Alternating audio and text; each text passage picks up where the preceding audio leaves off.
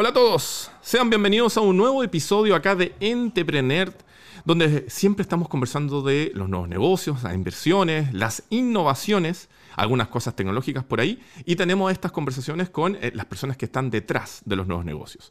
El día de hoy vamos a dar la hora, sí, no se equivoque. Estamos acá con Alfredo García, fundador de dandolahora.cl. Alfredo, muchas gracias por estar hoy día con nosotros. No, y muchas gracias a ti por la invitación. Lo que conversábamos un poquito antes de empezar el video era que perdonen lo modesto en el escenario, con una cama atrás. La cama la hice, sí, y no la hice solo para el video, pero la hice. Muy bien. Y, y nada, pero contento, la realidad es que nos tocó actuar nomás. Po. Oye, em, vamos un poco, demos, no, no demos tanto la hora a nosotros, sino que vamos al grano. Eh, fundador de dandolahora.cl, sitio que yo debo reconocer, eh, lo, lo, encontré meses atrás, en plena pandemia, buscando un reloj. Compré el reloj en dandolahora.cl, la atención increíble, me llegó perfecto, me enamoré de la marca y después quisimos descubrir quién estaba detrás. Y eso coincidió a que unos pocos días atrás, eh, dandolahora.cl inauguró un canal de YouTube, donde en el fondo están es, contando historias que tienen que ver con los relojes que precisamente pueden vender o no, pero que la gracia es que la gente conozca más del oficio. Claro. Un, un, YouTube de relojes, un canal de YouTube relacionado a relojes y al tiempo en general, si queremos tener un concepto más amplio. Perfecto. Dando la hora con Alfredo, así se llama el canal si lo quieren buscar. Llevo un video, pero la idea es estar sacando unos tres videos mensuales, una cosa así. Bueno. Ahora, ¿cuándo comenzó tu idea de eh, crear dandolahora.cl? ¿Cómo fue que eh, se te ocurrió poner un negocio de relojes de manera independiente cuando la mayoría de los relojes en Chile se compran o en el retail, como grandes marcas, o en estas tiendas especializadas muy de dedito parado, como Jimeno y cosas parecidas. ¿Cómo fue que se te ocurrió la idea? Bueno, la verdad, por, eh, primero por, por, motivos familiares. A mi familia siempre le ha gustado mucho el cuento de los relojes, sobre todo a mi papá.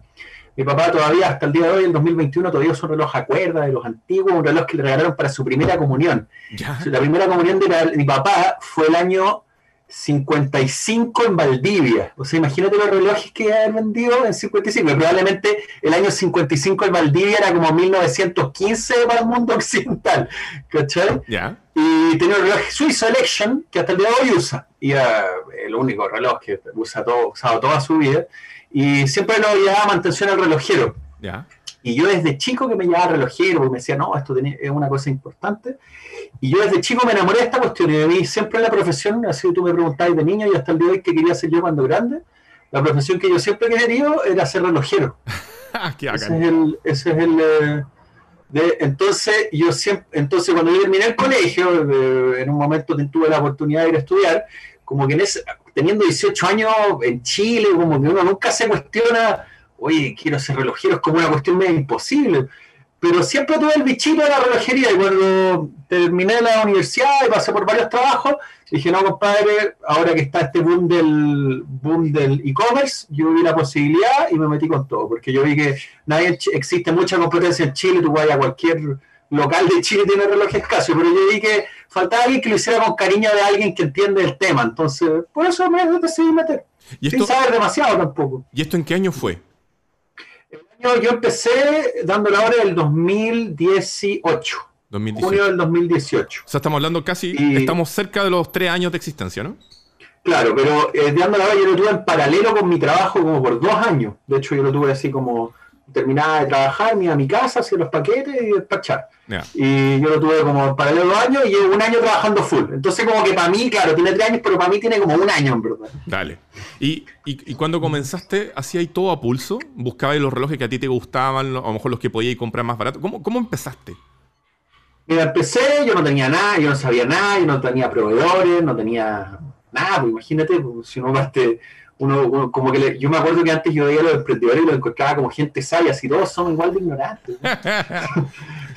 uno, no, uno no tiene idea, weón, está así muerto de miedo. Y esos compadres que veis de repente en YouTube y todo, yo no sé, en tu canal, pero los compadres están en la misma, si estamos todos igual de ignorantes, yo creo. Ahora no. como que sé y igual no sé. Weón. Todos vamos aprendiendo en el camino, el, el que sabe... Sí, todos vamos aprendiendo en el camino, entonces partí con Google, ¿no? Así, Casio. Yeah. Y empecé a preguntar y todo, y empecé a averiguar. Me acuerdo que iba a las relojerías de Providencia y cara raja preguntar.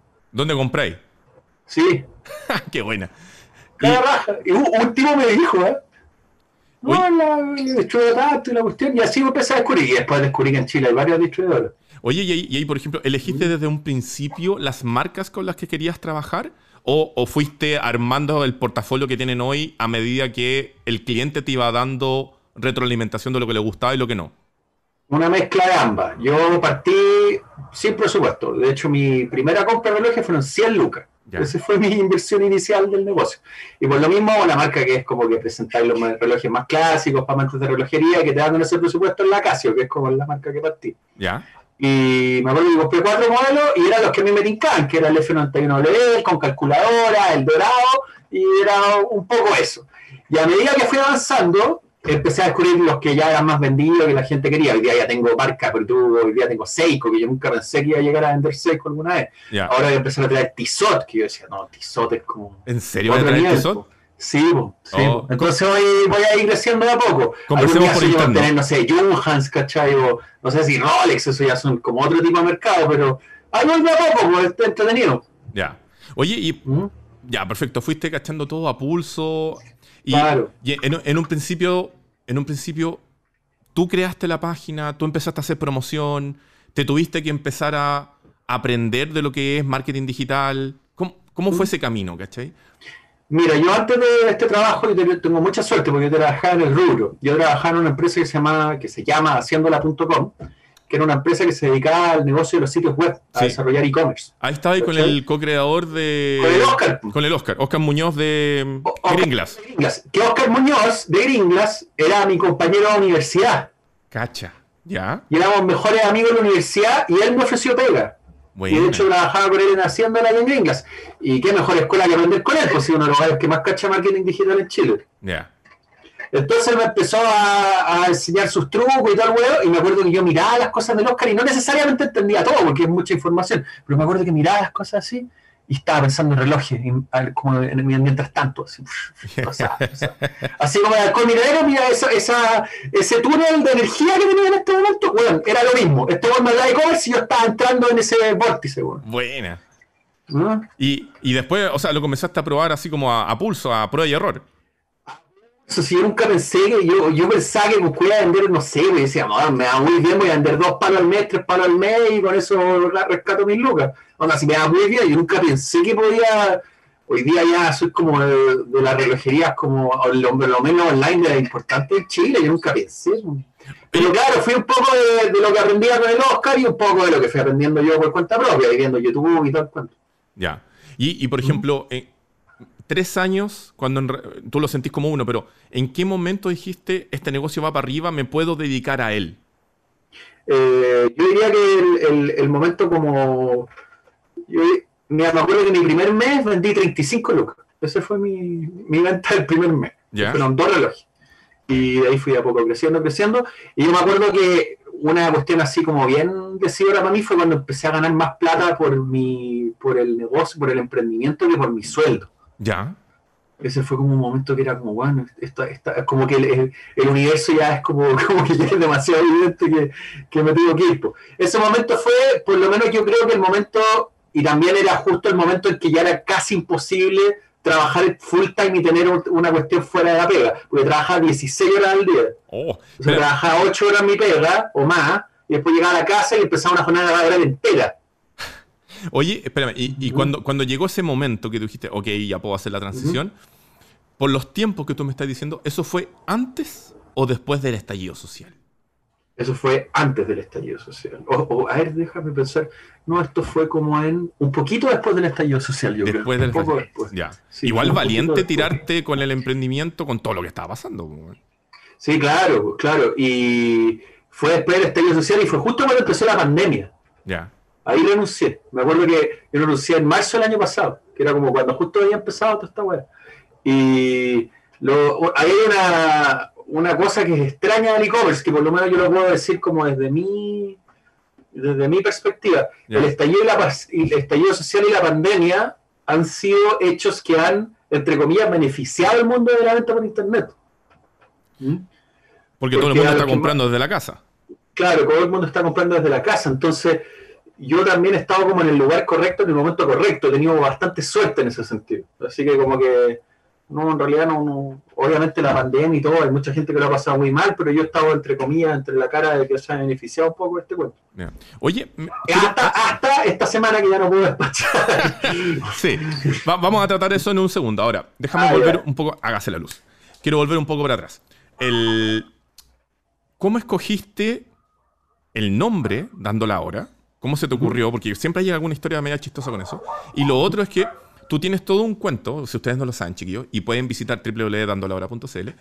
Eh, lo que hizo Alfredo es destacar de que la hora se ve en el reloj y tiene todo un cuento con los aliens. Aparecen alienígenas, extraterrestres, colores verdes que están bajando en platillos voladores y vienen a la Tierra a entregar su conocimiento de relojes. ¿Cómo se te ocurrió todo ese relato, ese argumento? Ya, perfecto. Respondiendo a tu primera pregunta, dando la hora, alguna vez vi, eh, va a ser súper fome la historia, pero yo no, te- no sabía cómo ponerle a la empresa. Entonces busqué en Google cómo ponerle un nombre a mi empresa. ya. ¿ya? ¿Ya? Que es como algo, igual es un poco raro googlear algo así, pero bueno, googleé esa hora.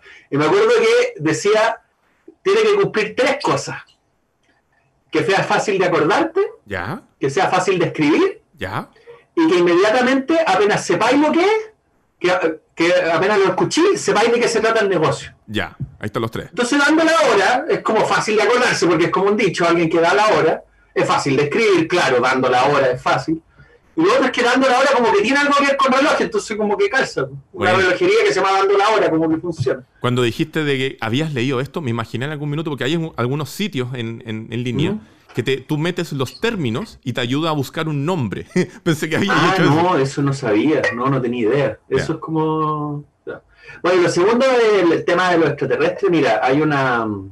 Yo siempre por... Así como les conté que tenía cercanía con mi familia, cuento relojero y todo, a mí otra cosa que a mí siempre me ha fascinado desde chico es el tema de la ciencia ficción, los extraterrestres, las películas de terror, eh, eh, todo el mundillo nerd que ustedes ven. ¿ya? X-Files O, y todo. nada de eso, por lo menos. No, como gamer, no soy muy gamer, pero, pero la, la cuestiones de películas y cuestiones me encanta, así, las cuestiones de fantasía, todo eso siempre me ha gustado mucho. Ya. Entonces, eh, yo me acuerdo que estaba un día viendo un, eh, un eh, video de marketing que se llama Start with Why. De hecho, les recomiendo a la gente que lo busquen, empezar por, con el por qué, Start with Why en inglés Ya. Que es un video que te habla sobre que todas las marcas que son exitosas empiezan no desde el qué es lo que hacen, sino de por qué lo hacen. Ok.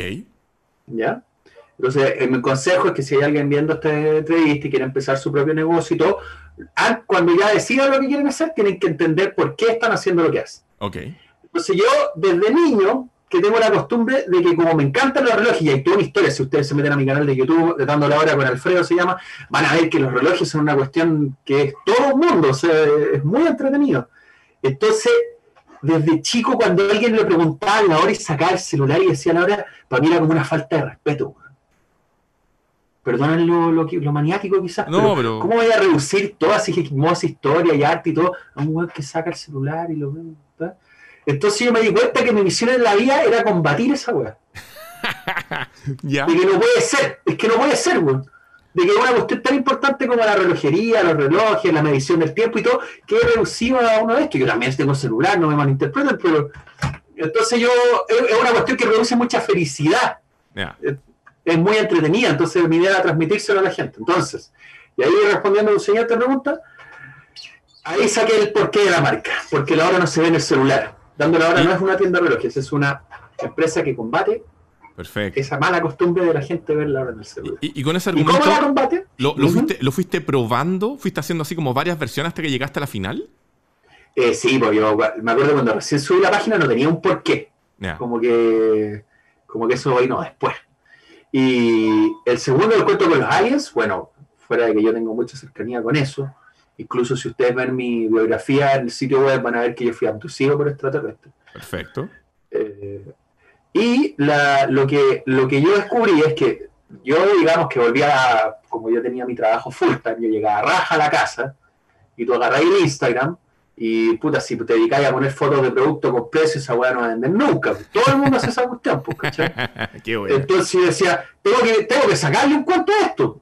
Entonces se me ocurrió que este hecho de que la gente vea la hora en el celular tiene algo que ver con el momento histórico que estamos viviendo, de que la gente está más cada vez más desconectada de la realidad y más cada vez más viviendo en la ficción y en las máquinas y todo el cuento. Entonces se me ocurrió que el ver la hora en el celular es un punto de quiebre en torno a esta cuestión. ¿Se entiende? En torno, en torno a, esta separación entre la realidad y la ficción que se está generando en este momento. Entonces, se me ocurrió que existía una raza en otro planeta que vivió totalmente, que sucumbió ante la ficción de las máquinas y todo el cuento, la ciencia ficción siempre existe esa figura que es bien comirrente, claro. y descubrieron que, y descubrieron que el punto de quiebre fue este momento en donde la gente empezó a ver la hora en los celulares en vez de los relojes. Qué bueno. Y es por eso que esta, esta raza extraterrestre hoy día viene a la Tierra a avisarle a la humanidad que tengan cuidado. Bueno, yo te voy a decir de que tenéis listo el guion de la película. Listo. Estamos ya. Ya estamos. Entonces, por eso está el cuento extraterrestre, que los extraterrestres nos vienen a avisar Perfecto. de que tengamos cuidado. Oye, y el. Está, increíble. Ahora. Yo, me estáis mirando con cara de a quién mierda invitar a No, está perfecto. De hecho, te estaba a punto de preguntar qué te habían enseñado de los relojes, los extraterrestres en la abducción. Pero más allá de eso, el, con todo este relato, la, relación que tienes con, tus usuarios, con tus clientes, hace que sea más cercana que la que tiene, por ejemplo, con cualquier lugar normal, tradicional, donde antes uno iba a comprar un reloj? ¿Se produce efectivamente ese, ese, lazo emocional? Yo creo que sí, no. Yo creo que en términos del gran público es muy bueno. Es muy bueno porque, porque puede llegar a gente que nunca haya usado un reloj en su vida. Yo creo que la gran mayoría de personas que me compran es gente que quizás, gracias a todo este cuento, eh, se ha acercado a la relojería por primera vez y que incluso después te cobran y todo. Entonces, en ese sentido se está cumpliendo mucho el objetivo. Donde he, tenido un poquito más de resistencia es en la escuela relojera tradicional. Porque, por ejemplo, igual vendo relojes Seiko que son de, no sé, de 200 mil pesos, pueden ser relojes más caros, y de repente es gallo como, esto, esto me, como hay gente que dice, este gallo es poco serio, yo necesito una relojería más tradicional, la cuestión. En ese sentido, quizá es un poquito difícil de entrar, pero en términos de gran público es súper bueno. Eh, oye, y mencionaste la relojería tradicional. Los que yo las amo, por cierto, ¿ah? no, no es que yo tenga algo en contra. No, Aquí le digo el celular, no la relojería. no, no, perfecto. Pero, por ejemplo, ¿hay algunos dueños de relojerías tradicionales que, por algún motivo te hayan visto en internet, que te hayan dicho o que te se hayan acercado a ti como una competencia brutal que tienen ahora? Eh, no entiendo muy bien la pregunta, como... Algo que me refiero tú empezaste a hacer esto de manera inmediatamente digital. No, no pasaste por la transición de tener una tienda física y después ponerla, sino que inmediatamente digital. Eso significa que tu rendimiento digital es, debe ser probablemente superior al de negocios físicos que después se pasan a digital, sobre todo en el último tiempo con la pandemia. Entonces, a lo que voy es que de repente te han contactado eh, competidores que vendan relojes y que en el fondo vayan a ti como para pedirte consejos de cómo mejorar sus ventas, etcétera, etcétera. Eh, en realidad así como competidores, competidores no, porque yo tampoco los ayudaría, porque es como un poquito, pero lo que sí me ha contactado, me ha contactado mucho emprendedor, en general gente que gente que, que, está empezando su negocio online, sobre todo desde la época que yo estaba en Gringlas haciéndolo, yo igual hacía vida en YouTube, y a mí prácticamente toda la semana alguien me pregunta, oye, ¿qué plataforma usáis? Oye, usáis Shopify, oye, así Facebook Ads, ¿cómo lo así?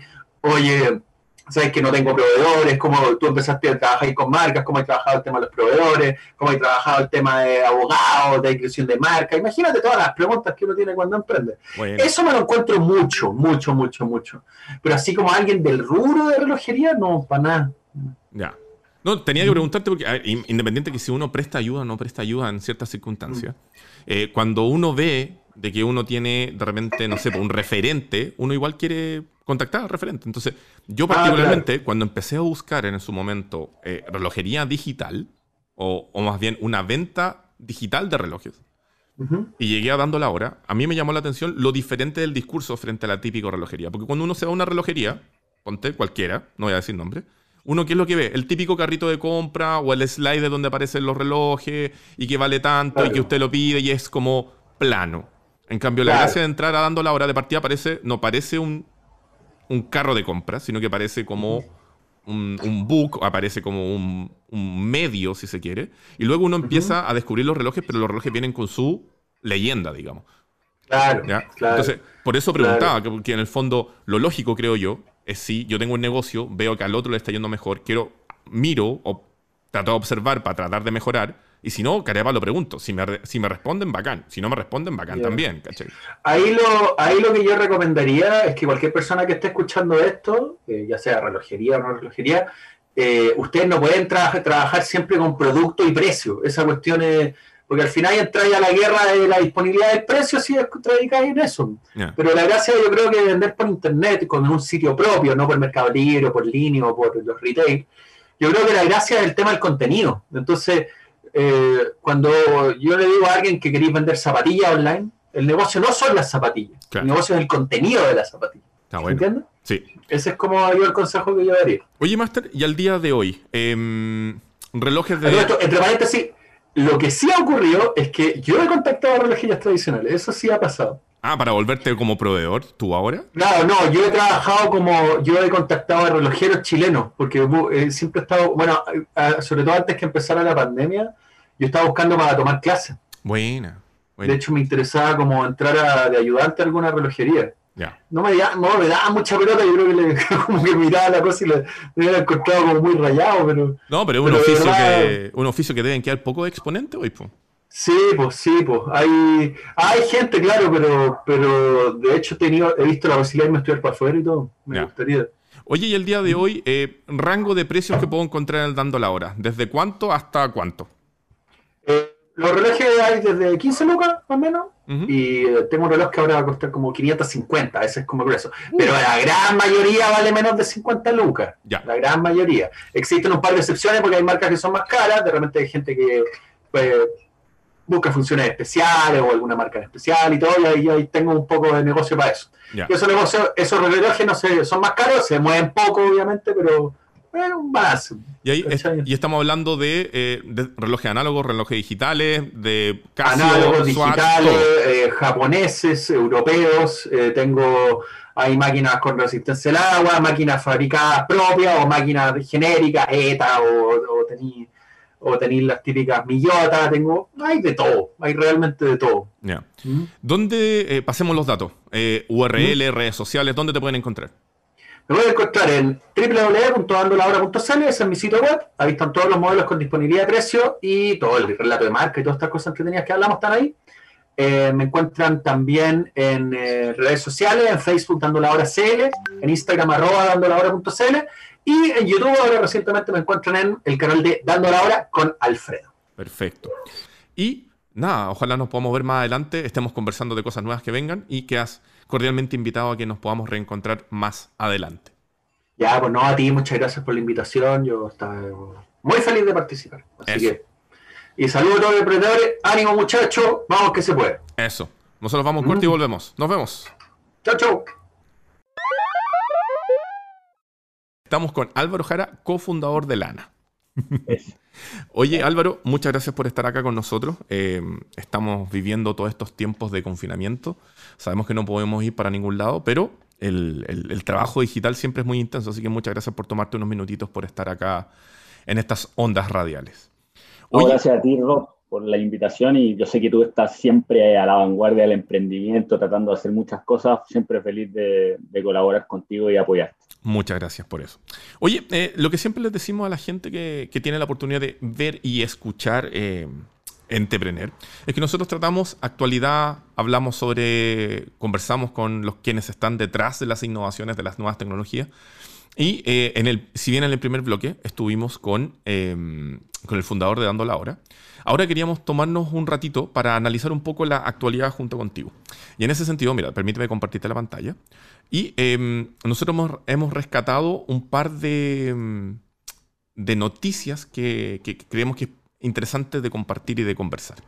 Lo primero, eh, si ustedes se van a entrepreneur.cl van a encontrar una noticia que dice, emprendimiento desarrolla alimentos naturales para niños con frutas y verduras de huertos del Maule.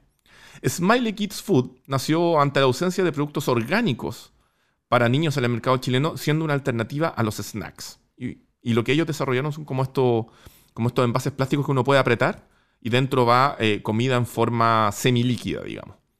Em, y eh, hace cinco años, la ausencia de alimentos como compotas, cereales y snacks para niños que fueran de origen orgánico, ustedes saben que lo orgánico tiene que ver con que va derecho de eh, la producción, sin grandes aditivos, producido y transformado en un elemento final que se entrega. Eh, en ese momento no era algo normal. Entonces, ¿qué es lo que, fueron, eh, lo que hicieron ellos? Desarrollaron Smiley Kids Food, que son compotas orgánicas cereales para bebés sin gluten, galletas sin azúcar y puff de frutas y verduras, que son estos, estos envases plásticos que se apretan. Son los variados productos que han creado bajo este emprendimiento. Pero no solo esa variedad, sino que también eh, poseen ingredientes 100% naturales, sin preservantes, sin colorantes, sin azúcar ni sal añadida. Lo relevante de esto y lo que quería conversar contigo, eh, Álvaro, aquí se ven, digamos, los fundadores, era de qué opinas tú de toda esta tendencia de eh, la comida inteligente, comida que tiene que ver con volver un poco a los orígenes, intervenirlos lo menor posible, por un lado, mientras que en el otro extremo tenemos eh, yo te diría, la vanguardia de la tecnología con Giuseppe y Not Company, que desarrollan elementos que saben como otros, pero son en base a plantas. ¿Qué te parece estos desarrollos que estamos teniendo en Chile en cuanto a, nuestra alimentación? Eh, a ver, primero que todo, yo no soy experto como en, en, esta industria en particular, en la industria de los alimentos, pero parece extraordinario que que vayan saliendo emprendedores y se empieza a generar valor de una vez por todas, porque esto ya es generar valor eh, eh, en torno a algo tan importante como es la salud. Ahora me imagino que esto, este emprendimiento, este, por así decirlo, especie de jugo de frutas, de verduras orgánicas, pasó por todo el proceso de certificación que, que debe tener el país de tal forma de ponerlo a la venta, porque hay creo yo que hay como un mito de entender como que lo orgánico es lo, es lo saludable. Hay cosas que son orgánicas y no necesariamente son saludables, pero me imagino que debe haber pasado por todos esos procedimientos, así que espectacular y ojalá que le vaya bien. Sí. Eh, eh, eh, tú estás en todo lo correcto. Efectivamente, no todo lo orgánico es efectivamente natural o sano. Pero en este caso, ellos dicen que comenzaron con las compotas en base a una necesidad para los hijos de, de los fundadores donde nos, se dieron cuenta que eh, eran los primeros en crear alimentos 100% naturales destinados a los pequeños de la casa. Y si bien ellos dicen que fueron una pyme, empezaron a desarrollarlo y empezaron a tener muy buen resultado en el mercado. De hecho, ellos dicen, creado en el 2015, eh, partió como un pequeño emprendimiento que cinco años más tarde, hoy, 2021, en plena pandemia, está disponible en más de 300 eh, tiendas a lo largo del país. Y em, bueno, Obviamente, si usted quiere saber todo el detalle de la nota, lo invitamos a que lo lea en entrepreneur.cl. Seguro, seguro me va a pasar una vuelta. Es un, algo súper interesante lo que está pasando con, con, la industria alimentaria, sobre todo por el, por el hecho del impacto medioambiental que tiene. Entonces, hay que empezar a meter harta cabeza a ver cómo, cómo se cultiva, cómo se produce, cómo se siembra y cómo se llevan esos productos a la, a la cadena de abastecimiento. Es, que eso es lo que quería comentar contigo. Si bien, obviamente, ni, ni, tú ni yo somos especialistas en el desarrollo de alimentos, pero tú particularmente estás ligado al desarrollo de nuevos negocios hace un buen rato y yo los vengo reporteando también hace un poquito. Entonces, cuando se crean este tipo de alimentos o este tipo de oferta que tal vez antes no existía, hay toda una curva de adaptación para que la gente efectivamente lo empiece a tomar en consideración.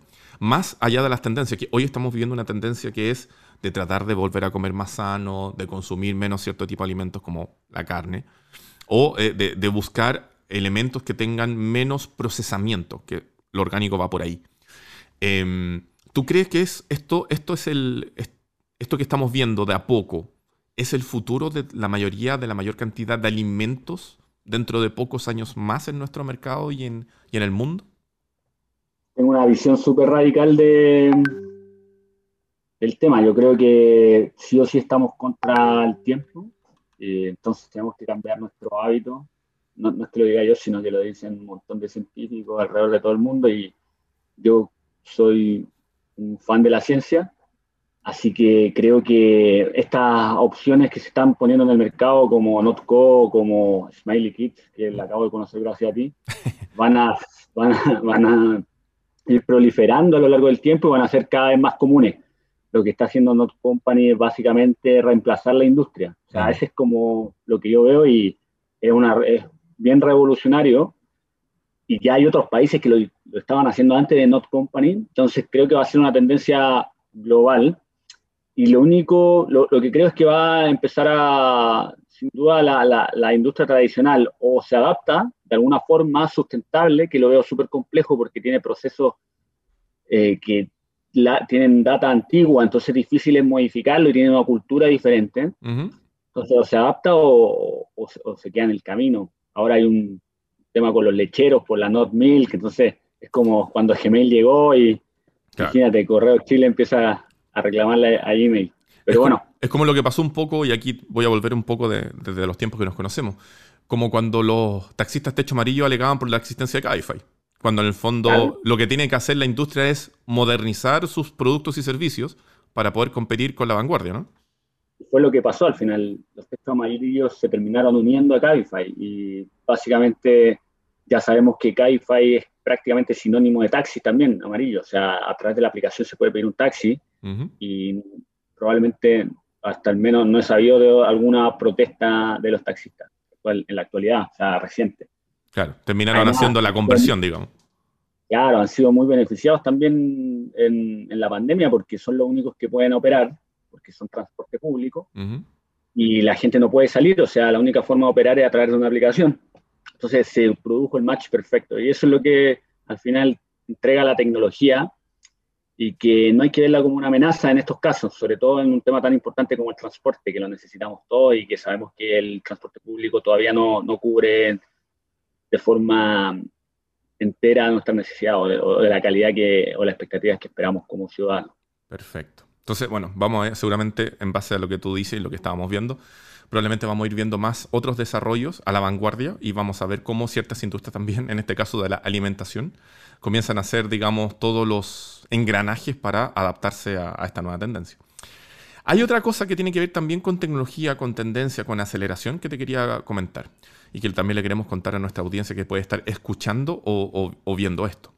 Tiene que ver con que en el norte de Chile, y aquí te voy a compartir la pantalla, eh, abrieron una convocatoria para acelerar emprendimiento en toda la macrozona norte. Macrozona norte estamos hablando de Arica hasta la región de Coquimbo, Coquimbo, La Serena y cercanos.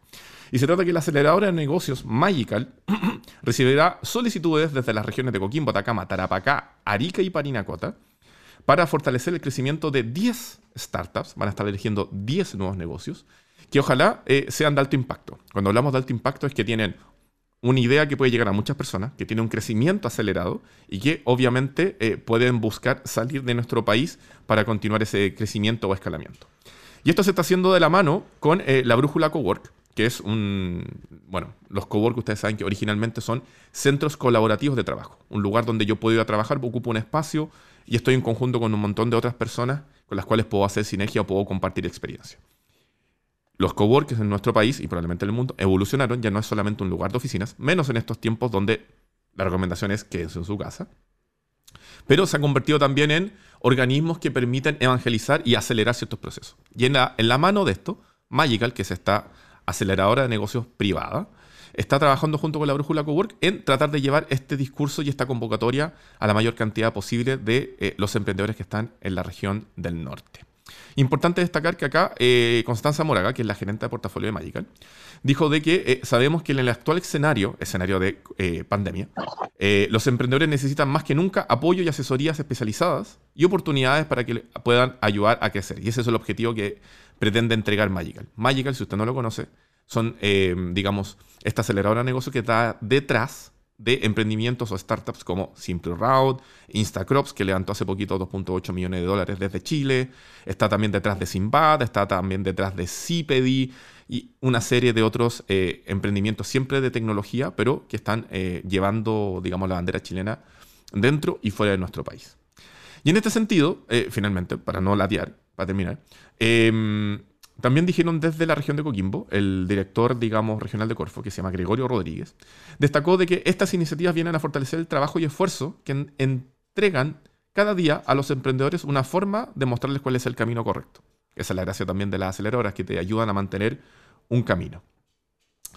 Dicho eso, querido Álvaro, ¿qué te parece de que este tipo de convocatorias que antes solamente se veían en Santiago, porque Magical está en Santiago, pero que comiencen a hacer estas alianzas como con la brújula para llevar este tipo de programa o este tipo de convocatoria a otras eh, zonas de nuestro país. Me parece, mira, lo que se dice mucho, bueno, es evidente, ¿cierto?, el centralismo que existe en Chile. Todas las iniciativas, por lo general, apuntan a la región metropolitana, que, bueno, de alguna forma tiene el sentido de que es la mitad de la población, pero hay pocas iniciativas por lo general, salvo en la región del Biobío, que también hay alto desarrollador, desarrollo del emprendimiento, hay poca iniciativa en general en regiones. Así que estas son siempre buenas noticias. Creo que hay, que hay que mejorar el rol del, el rol del Estado en conjunto con, con el sector privado, el, potenciamiento de emprendimientos que puedan ser globales, que pueden, pueden transformarse en un nuevo corner shop o en un nuevo notco eh, tanto beneficio para la región, pero yo apuntando más desde la región hacia el mundo. Creo que ese es como el, como el plan o, o, la, o la, línea educativa que debían tener los emprendedores de, ahora en adelante. Yo entiendo la necesidad de, resolver un problema de una comunidad acotada, pero por lo general esas comunidades acotadas eh, existen en diversas partes del mundo, entonces es un problema que debería eh, ser escalable. No sé, una, la otra vez estaba viendo un emprendimiento que resuelve un problema de agua potable en una comunidad de 2.000 personas en el norte. En el mundo está lleno de comunidades que no reciben agua potable. Entonces, creo que la mirada global es la que debería caracterizar a cualquier emprendimiento y cualquier aporte capital. Esa es como una opinión personal ya. Dale. Em, ¿Y, tú, crees que a nosotros, a nivel de, precisamente por esas diferentes características que vivimos en Chile, eh, tanto geográficamente como de personalidades tal vez, ¿tú crees que eh, existe todo el potencial necesario precisamente para que desde la macro zona norte, que estamos hablando en este caso en particular, puedan salir desarrollos y soluciones de escala global? Sí, de todas maneras. O sea, el problema siempre es de financiamiento, no es de talento. El talento existe, eh, están los profesionales adecuados, muchos de ellos migran a, Santiago para, buscar mejores oportunidades, pero el talento está, lo que, lo que falta es el financiamiento y, falta siempre, o sea, tú tienes dos opciones de, de, generar, de, que una idea pequeña en un, se, transforme en un éxito, ¿cierto? Eh, la primera es siempre validando la idea de forma micro y luego entra lo que yo te decía, eh, financiamiento. O la otra, poniéndote con las personas adecuadas que compren ese producto, o sea, el cliente. Entonces tenéis dos formas de, generar algo que, con valor, o sea, que, que, se, que pueda ser exitoso, es obteniendo financiamiento de forma oportuna o generando nexos con potenciales clientes que pueden hacer sustentable tu emprendimiento. Entonces, esos dos caminos son difíciles si que no se, le, si no se genera visibilidad en esas zonas que, obviamente no llegan a las mismas oportunidades que en Santiago. Entonces debe haber un trabajo comprometido en esos dos ámbitos, es decir, por el ámbito eh, de, inversores, ojalá de riesgo, porque por lo general estas ideas son de riesgo. Imagínate llega alguien que te dice que tiene un algoritmo que puede replicar el sabor de la carne. Eh, igual al principio una familia tradicional multimillonaria chilena que ha, que ha hecho su fortuna en retail o en minería, difícilmente, creo yo, va a apostar en algo así. Entonces, eh, evidentemente también falta capital de riesgo, eh, faltan inversores que, bueno, no es fácil tampoco, o sea, no, no, es Estados Unidos esto, lamentablemente en ese sentido. ¿Ya? Eh, pero pero hay, tiene que haber una cultura de, de, de apostar a, al riesgo, porque básicamente por eso se llama capital de riesgo, pero creyendo en el talento. El talento está, eh, hay que sacar, hay que pulirlo, ¿no? hay que pulirlo. Entonces, si no es capital, es nexos con clientes que te pueden comprar. Por eso yo creo que la, la etapa que define el éxito de un emprendimiento es la primera etapa, es la etapa de validación del prototipo, cuando ya sabes que hay 20, 50 personas que te lo comprarían desinteresadamente, sin incentivo por medio. es, es, como lo que ya te dice, bueno, ahora o busco financiamiento para poder escalar, o busco algún cliente potente que me permita hacer la empresa sustentable. Entonces, por eso yo hablo como de los dos caminos. Perfecto, perfecto. Es una muy buena observación por lo demás. Estamos de regreso, tercer bloque de este séptimo episodio de Entrepreneur 2021 en la TX Plus. Estamos conversando con Álvaro Jara, cofundador de Lana, que ahí tiene Álvaro puso el, fondo digital de Lana, muy bien. Lana, em, plataforma de servicios financieros para trabajadores de aplicaciones. Ese es como el eslogan. Pero, ya que estamos aquí con Álvaro, eh, Álvaro, por favor, cuéntanos de qué se trata Lana, hacia, hacia qué apunta y qué es lo que ofrece. Sí, dale. Bueno, sigo viendo como holograma por la luz, pero no importa, si hay, hay una mística, como un Jedi. Exactamente. Un Jedi. Así es. Eh, Mira, Lana, como tú bien decías, es una, plataforma de tecnología que acerca a los colaboradores de los marketplaces digitales al mundo, al mundo financiero. A través de Lana, a través del marketplace de Lana, se puede obtener una cuenta, se puede obtener un medio de pago. Nosotros actualmente estamos, tenemos un sponsor que permite que dentro de Lana podamos eh, comercializar un medio de pago, que el sponsor es Los Héroes, que es una entidad financiera, Que, que es una caja de compensación, ¿cierto? Que está súper regulada por el Estado y que ellos tienen la licencia de medio de pago y con un trabajo en conjunto con Lana, nosotros vamos a aportar en su comercialización, ¿Ya? uniendo todo nuestro know-how tecnológico. Entonces, Lana apunta ahí, tiene tres pilares fundamentales, ¿cierto? O sea, ya te dije el segmento. Vemos, vemos una oportunidad tremenda de cubrir muchas necesidades de los colaboradores de, plataforma, de los trabajadores de apps, como se llaman habitualmente, que trabajan en Uber, en Rappi, en Pedido Ya, eh, y en diferentes plataformas que van creciendo todos los días, o sea, van proliferando. Una industria que, que llegó para quedarse, lleva alrededor de 10 años, o sea, lleva poquito, pero ha tenido un crecimiento exponencial en Latinoamérica y el mundo. Y sabemos que ellos no encajan con el modelo tradicional, con la banca tradicional. Les cuesta pedir financiamiento, les cuesta acceder a seguros o a seguros que le permitan o a planes de ahorro, etcétera. O sea, hay una diferencia, obviamente, entre lo que es un trabajador eh, tradicional en el mundo del sistema tradicional, que tiene una cuenta corriente, etcétera, y va por otro riel el que trabaja para, aplicaciones. No, tiene la, misma, eh, los mismos, por así decirlo, los mismos beneficios. A ver, déjame empezar a ordenar un poco esto. Entonces, Lana, es una, Lana es una fintech que en el fondo tiene un producto que va orientado a todo tipo de colaborador o trabajador de aplicación digital, ¿no? Claro. Lana es, para, para reducirlo en una palabra, Lana es una plataforma de tecnología que ofrece diferentes productos y servicios con diferentes partners ¿Ya?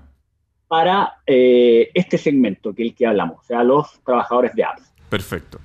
Vendría siendo lo mismo que eh, he venido haciendo yo a nivel de modelo, he venido haciendo yo en trabajo anterior, en un marketplace. Perfecto. Donde se conjugan diferentes proveedores eh, de diferentes servicios y productos que le podrían interesar a estos, a estos usuarios y estos usuarios entran a este marketplace y empiezan a comprar o consumir o eh, a, solicitar lo que necesiten en función de sus necesidades, ¿cierto? Mm. Porque ellos tienen, por ejemplo, medios de transporte que tienen que hacerles mantenimiento, tienen un smartphone, entonces ese smartphone tiene que funcionar bien, con un internet de calidad, etcétera. Entonces, ahora entrando en el producto específico, porque ese es como a nivel conceptual, qué es lo que está ofreciendo Lana actualmente, son son tres pilares importantes. Primero es eh, la opción de poder solicitar una tarjeta prepago. Ya.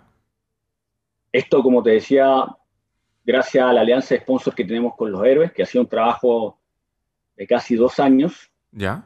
Es como el producto base. Básicamente esto va a hacer que el usuario pueda tener una aplicación. Dentro de esta aplicación va a tener eh, una tarjeta virtual, donde va a poder guardar un saldo, se va a poder hacer transferencias, recibir transferencias y va a poder solicitar una tarjeta física. De hecho, por ejemplo, a la gente que nos está viendo, no los que están escuchando, le vamos a explicar a, las dos. En este momento estamos eh, proyectando en pantalla el sitio web de Lana, que es lana.xyz slash Chile. Y de hecho, efectivamente, hay una parte del portal que dice, eh, hay una gráfica muy, muy bonita, muy simple, y dice, recibe anticipadamente las ganancias generadas en tu plataforma, que un poco va de la mano de lo que estamos hablando, ¿no? Em, y em, más abajo, efectivamente, aparece la posibilidad de acceder a, eh, digamos, podríamos decir, beneficios o, cosas relacionadas, claro. Y eh, más abajo, efectivamente, aparece una tarjeta de crédito con la aplicación de Lana. Perdón, te interrumpí. Es precisamente una tarjeta prepago, pero eh, Mastercard, al ser Mastercard, permite hacer compras nacionales e internacionales. Ok. Entonces, eso también es, relevante. Y la idea de esta tarjeta, eh, ¿en qué se diferencia del, del, principal competidor que tenemos? Son los límites, son las comisiones. Evidentemente todo eso genera estrés dentro de, de, estos usuarios, así que tratamos de aliviarlo. Y sobre esa base, que, que le llamamos producto base nosotros, que es la solicitud de una tarjeta física y un lugar donde poder operar transferencias. Ya. montamos el otro pilar, que viene siendo el marketplace, eh, donde se contienen productos y servicios orientados a estos usuarios, donde se van a poder encontrar seguros de salud, seguros de accidente, seguros de smartphone, como te decía anteriormente. Vamos a poner eh, servicios de envío de dinero al extranjero, pago de cuentas, de una serie de servicios y productos que van a estar concentrados dentro de la misma aplicación. Perfecto. de forma que va a poder tener el saldo de su tarjeta ahí y poder pagar los servicios dentro del, mismo eh, ambiente. Y por último, que es la parte de productos financieros. Es decir, lo que salía ahí mencionado, uno de los productos que tenemos son anticipos. Una de las cosas que tienen todas estas empresas es eh, que pagan un día definido a la semana. O sea, va a depender de si es food delivery, si es ride hailing. Ride hailing es el transporte de, pasajeros como Cabify, Uber, Didi, etc. Okay. Cada uno de ellos tienen eh, esquemas de pagos. Algunos pagan hacia fines de la semana, otros al medio de la semana, y eso obviamente genera eh, vacíos dentro del usuario. Entonces lo que nosotros hacemos es generar un producto donde le podemos anticipar el dinero cuando hacemos una alianza o un acuerdo con la empresa y podemos conocer y, dentro de nuestro modelo poner cuál es el riesgo de anticipar o no anticipar, entonces podemos ofrecer ese servicio. El otro servicio ya viene siendo derechamente microcrédito o financiamiento general para, para, estos usuarios porque sabemos que tienen dificultades a la hora de, de solicitarle la banca tradicional. Entonces ese sería como el tercer pilar que tiene relación con con, préstamos. O sea, de cierta manera, esto, Lana también viene a cortar la brecha que pueden tener los colaboradores, que entendamos que los colaboradores son eh, trabajadores que no necesariamente tienen que tener un lazo contractual tradicional, como lo conocemos en, las industrias, digamos. ¿Por qué? Porque trabajan en los horarios que ellos quieren, los días que ellos quieren y obtienen ganancias en base precisamente a ese desarrollo horario y de labores. Entonces, esto esta fintech al final viene a, ser, viene a disminuir la brecha con la banca tradicional, porque les entrega un soporte, digamos, de préstamos, de eh, al mismo tiempo de recibir también las remuneraciones y además de acceder a un potencial portafolio de beneficios que tienen que ver con las acciones que ellos desarrollan, ¿no? Así es, tal cual como tú lo dijiste. Es decir, es importante mencionar que nosotros no somos un banco, sino que somos una, una plataforma de tecnología, marketplace, donde se pueden encontrar servicios y productos similares a los que ofrecen un banco. Es que es importante este tema a nivel No, no, está perfecto, dale.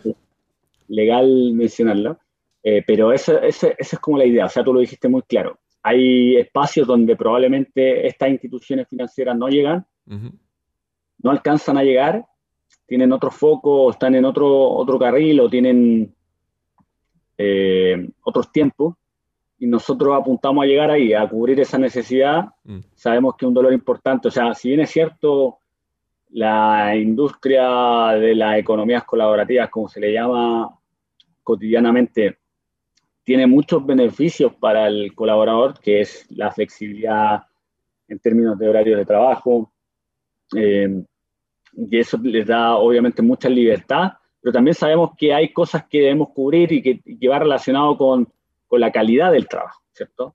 Eh, sabemos que ahí hay muchos, muchas cosas que, que tenemos que trabajar aún, o sea, se hizo una buena primera etapa, un buen desarrollo de la industria a través de estas plataformas, pero ahora tenemos que ponerlas eh, en términos de seguridad, en términos de seguridad social también, y, y, para que sean trabajadores al igual que los otros trabajadores. Tal vez hay que revisar el mecanismo porque obviamente la tecnología y la innovación no, no, no, se encuadra en los mecanismos actuales laborales. O sea, hay que, hay que pensar y idear otros que vayan de la mano. Entonces, Lana va a trabajar en esa línea, en ese sentido, de ver dónde hay cosas que faltan y apoyar en ese sentido al desarrollo eh, y a la calidad del trabajo de, estos colaboradores, oh. ofreciendo lo que te decía, no solo financiamiento, también estamos preocupados del ahorro. Hemos hecho un par de pilotos ahí porque también, evidentemente, no, no necesariamente ellos cotizan, que por ahí hay, hay un problema. O sea, estos usuarios no, generalmente no cotizan a no ser que tengan un vehículo, una empresa, donde esa empresa es la que recibe los ingresos y ahí eh, pueden, haber, pueden hacer, generar mecanismos para, para, cotizar, pero por lo general yo que vengo del mundo sé que, que, es muy difícil que coticen porque vienen el día a día. Mm. Entonces todo ese tipo de cosas eh, hay, que, hay que ir pensándolas y a través de Lana queremos que las podemos ir ofreciendo. Es de cierta manera también, perdona que lo ponga de esta manera, pero trato de, de ponerlo en lenguaje más transversal, si se quiere. Eh, es una forma también de ayudar a terminar, a terminar con los trabajos informales, de la manera que lo definen algunos. Eso, hay, mira, para ser honesto, hay, hay bastante informalidad en el, en el sector. Eh, y hay muchos inmigrantes también en el sector. O sea, no, no, sí, pero, pero espérame, no, no, es una crítica, es a lo que voy es, por ejemplo, suele, tenemos muchos efectivamente inmigrantes que trabajan de, en, en aplicaciones. Pero ¿cuál es el problema que ellos enfrentan? Eh, ¿Y por qué están considerados cuando sobre todo las noticias, los canales tradicionales hablan de el trabajo informal? El trabajo informal porque no, no, está, digamos, censado tal vez precisamente, porque tienen problemas de, no tienen dónde recibir la paga, eh, no tienen acceso a eh, los cuidados tal vez tradicionales de efectivamente poder imponer, etcétera, etcétera, etcétera. Entonces yo te digo de que Lana bien, entra a este mundo, digamos, entendiendo a este usuario objetivo, y lo ayuda precisamente a de cierta manera, terminar o modificar esa terminología que ocupamos hasta ahora de el trabajo informal, pero que ya no, ojalá a través de Lana, viene a ser un trabajador que efectivamente tiene donde le depositen, que puede acceder a beneficios financieros, que puede tener acceso a em, mejoras o beneficios o artilugios o como quiera llamarlo, que tienen que ver con el desarrollo de su labor o su oficio y que en el fondo también permite que ellos puedan establecerse como un número válido más de nuestra conformación de sociedad, ¿no? o sea, no lo veo como una crítica, es una normalidad. O sea, para mí esa, esa crítica hay que, hay que recogerla. la, informalidad en, el sector es alta y, y, tiene relación porque hay que definir bien qué significa informalidad. Sea, una informalidad es un usuario que recibe el dinero en efectivo, sin eh, registrarlo a través de ningún mecanismo, sin pagar impuestos, etc. Eh, entonces no podemos ver, eh, no, podemos, no podemos contabilizarlo a ese trabajador dentro del mercado formal. Y probablemente si se formalizara o hiciera todos los trámites para hacerlo, los ingresos se le reducirían, porque tiene que cotizar, tiene que pagar leyes sociales, tiene que pagar impuestos, Porque formalizarse no es tan difícil. Uno puede crear una RL, puede crear una empresa, etcétera, y trabajar como independiente. Y las personas que trabajan como independientes no son informales. Me, explico, ¿no? O sea, informal es no tener ningún mecanismo de esto, o sea, no tener una empresa o no estar contratado y tener relación laboral con, con el empleado. Perfecto. En, en, muchos, en algunos casos de aplicaciones de transporte, eh, se, exige un poco eh, estar formalizado, o sea, es parte de la cultura y la visión de dichas empresas. En otros casos no, y creemos que ahí obviamente podemos ser un apoyo y un aporte mejor. La idea es tender a que esto se formalice, pero cuando hablo de formalizar, no necesariamente con las reglas actuales, porque hay que probablemente repensarlas, porque estos modelos son diferentes a los actuales. Tienen otra estructura de costo, tienen otra estructura de ingreso, tiene otro tipo de flexibilidades. Entonces, eh, claro, Lana va a estar enfocado en, tratar de cubrir esa zona a través de servicios y productos que le hagan sentido y a ellos, que le hagan sentido a estos, estos colaboradores. Perfecto. O trabajadores. Y por ejemplo, Yo le digo colaboradores para, que se entienda que no hay relación laboral entre ellos y las plataformas, pero trabajadores de apps también. Claro. No, el, concepto del otro día, alguien se quejaba de que era ciútico decir colaborador. Pero colaborador tiene que ver, nació la palabra de las empresas eh, subcontratistas con las empresas más grandes. De ahí viene de que efectivamente un colaborador es alguien que trabaja eh, relacionado con otro y puede tener una condición directa con esa empresa de una manera tal vez eh, no con un contrato directo. Claro, en ese sentido también eh, disculpa que te, corte aquí, pero en ese sentido también queremos hacer un apoyo para la empresa. Estamos generando relaciones con las empresas para poder apoyar en esa, esa misión. Eh, o sea, no, no directamente necesariamente, directamente necesariamente con el, con el colaborador o el trabajador de aplicación, sino que también siendo como un brazo derecho de la empresa para, para apoyarla en todo este tema de anticipo, financiamiento, medio de pago, eh, y eso. La idea es mejorar la calidad de vida de las personas. Oye, por, eso estoy en el, en, el emprendimiento desde hace muchos años. Muy bien. Oye, al día de hoy, por ejemplo, si nosotros fuéramos eh, colaboradores de una app, eh, ¿cómo lo hago para ocupar esto? ¿Tengo que registrarme en algún lado? ¿Tengo que... ¿Cómo, ¿Cómo lo hago? ¿Cómo hago el proceso? muy buena tu pregunta. Mira, lo primero que todo, el primer filtro es que tú tienes que estar trabajando para alguna aplicación. O sea, si, eh, básicamente este producto es para ese, esa población, para ese colectivo. Ya. Tienes que estar trabajando en alguna de las aplicaciones, hay una lista. Eh, si estás en una de esas aplicaciones, Uber, Didi, Rappi, Pedido Ya, eh, Bit, etcétera, puedes optar a tener Lana, puedes registrarte en Lana y optar a, a tener todos los productos y servicios que están dentro de Lana. Así, así de sencillo, fácil.